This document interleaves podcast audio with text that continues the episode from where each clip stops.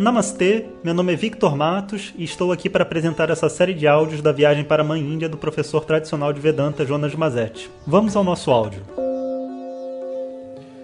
Om Shri Guru Pyo Namaha Harihi Om Hoje a gente vai falar sobre a educação dos filhos.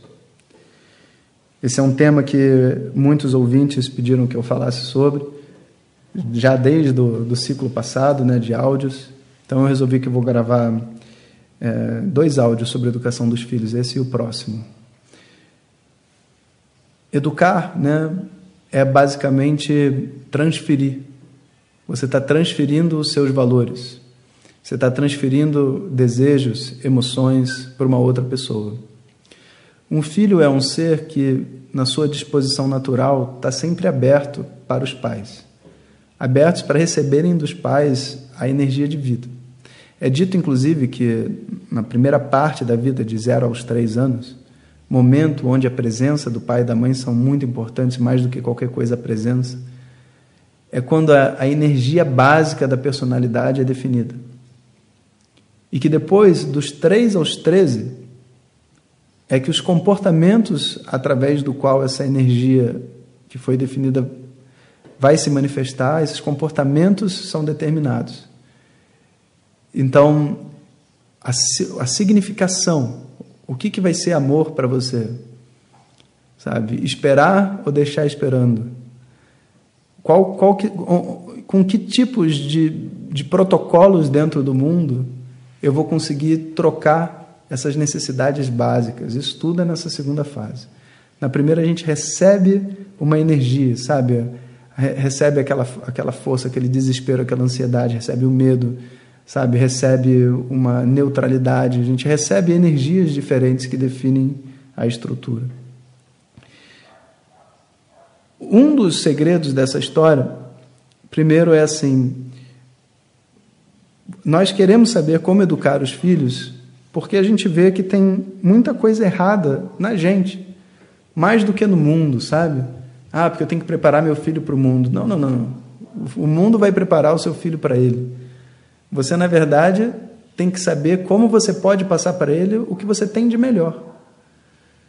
Porque todo mundo tem um monte de lixo dentro e a gente não quer que a criança absorva isso, por mais que tenha um tanto que seja inevitável. Né?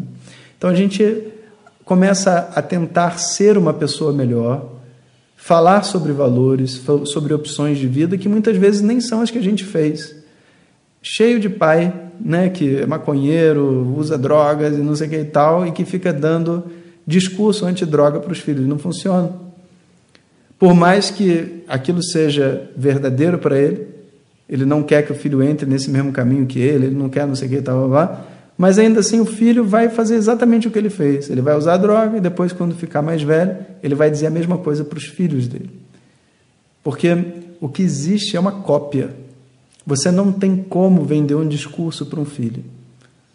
O filho é muito mais inteligente do que a gente pensa. E, para ser sincero, de certa forma, a gente diz até que o filho vem ensinar para a gente. Vem ensinar um monte de coisas sobre a nossa própria personalidade, sobre os nossos jeitos. Por ser um espelho, né, como todos os outros relacionamentos, mas um espelho puro. Você não consegue jogar sobre essa pessoa um peso porque ela, ela acabou de ver, ela é inocente. Então a mente consegue enxergar com clareza todas as projeções que você pode fazer numa criança. E você pode então trabalhar isso em você. E o trabalho que eu faço das minhas projeções nos meus filhos, na minha família, através dos meus filhos e tudo mais, é onde o filho realmente vai aprender.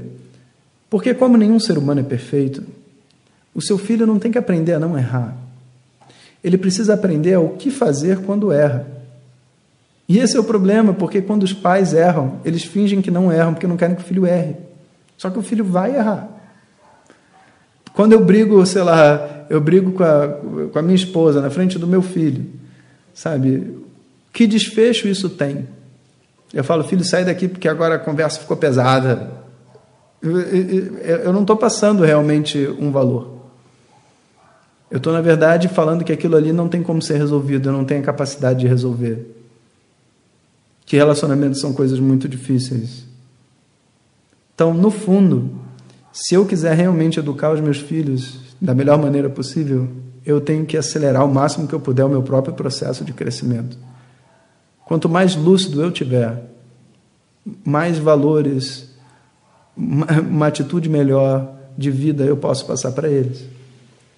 Por isso que algumas mães até ficam na dúvida quando elas estão grávidas, né, se elas devem estudar Vedanta ou não, se devem fazer esse processo ou não. É claro que existem certos, certas, existe gravidez e gravidez, existem certos momentos também que você não tem cabeça para nada. Mas quando o bebê é recém-nascido, que a mãe tem tempo para caramba, uma das coisas que elas mais gostam é assistir aula de Vedanta. Inclusive porque nas descobertas ela começa a, a ter uma motivação maior para crescer. Porque ela fala: caramba, ainda bem que eu descobri isso e meu filho ainda é pequeno, isso eu não vou precisar passar para ele. Sabe, essa ignorância se foi, vai terminar comigo. Eu posso oferecer algo de melhor para quem está vindo.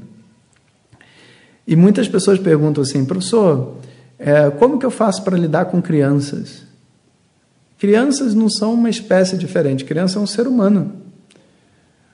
Só tem uma coisa que é diferente numa criança e para um adulto e que é tão óbvio que a gente não precisa falar. O quê? A linguagem. A criança não tem o mesmo vocabulário e a mesma linguagem que a gente tem. Ela tem uma linguagem própria dela. Né? Você não tem como falar com qualquer pessoa de qualquer grupo da mesma maneira. Se você conversar com um doutor da faculdade, você vai ter um vocabulário. Se você conversar com um, um jardineiro, você vai usar um outro vocabulário. Naturalmente, a gente já adapta isso na nossa mente. Quando a gente vê uma criança, a gente usa um outro vocabulário. Isso não é como lidar com criança. Isso é como lidar com pessoas que têm backgrounds diferentes. Qual que é o verdadeiro ponto na hora de eu, de eu estar lidando com a criança? Sabe, o que, que é realmente que vai fazer a, a, a mágica da história? É eu entender que a criança é uma pessoa. E se eu soubesse lidar com pessoas, eu também saberia lidar com crianças, porque criança é uma pessoa. Acontece que quando eu lido com pessoas, eu não estou satisfeito. Eu não me sinto satisfeito na maneira como eu falo com os outros seres humanos, com os outros iguais a mim, com pai, com mãe, com irmão. E aí eu quero proteger os meus filhos dessa ignorância. Você não vai protegê-los dessa ignorância simplesmente porque decidi que não vou ser grosso. Decidi que não vou fazer isso. Decidi você não vai fazer. Não funciona assim. Você precisa buscar uma ajuda interna. E o que o seu filho precisa ver é a sua sinceridade. A sua sinceridade em todos os seus limites.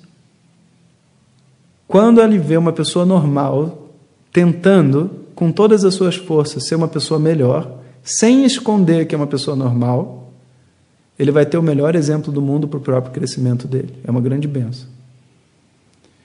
Geralmente, filhos né, de pais que, enfim, é, se fazem pessoas perfeitas, acreditam ser super-heróis. Acreditam que não tem problema nenhum, que são capazes de controlar o mundo, conquistar qualquer coisa, sabe? E vivem uma vida de fantasia e muito, muito sofrimento, né? Porque a vida vai mostrar que não tem super-herói. Então, eu acho que assim a chave dessa educação dos filhos é compreender que, na verdade, os filhos vieram para ensinar a gente. E essa atitude, sabe, de que eu estou aqui para aprender com você, e você sincero nos meus aprendizados é o que vai fazer com que esse ser possa crescer num ambiente de muito respeito e muita liberdade. Então eu queria que vocês pensassem sobre isso, revertessem dentro da mente de vocês essa ideia de que vocês estão aqui para impor regras, leis e tudo mais sobre os filhos para eles poderem crescer na linha, sabe? Porque isso aí é uma mentira, não funciona. Quanto mais a gente apanha, mais rebelde a gente fica. Quanto mais raiva a gente recebe, Quanto mais desamor, quanto mais punição, mais carente a gente fica, mais revoltado a gente fica. Se a gente quer realmente construir uma pessoa saudável inteira, a única coisa que a gente precisa fazer é ser saudável inteira com ela. Mais nada. O filho faz todo o resto. Então,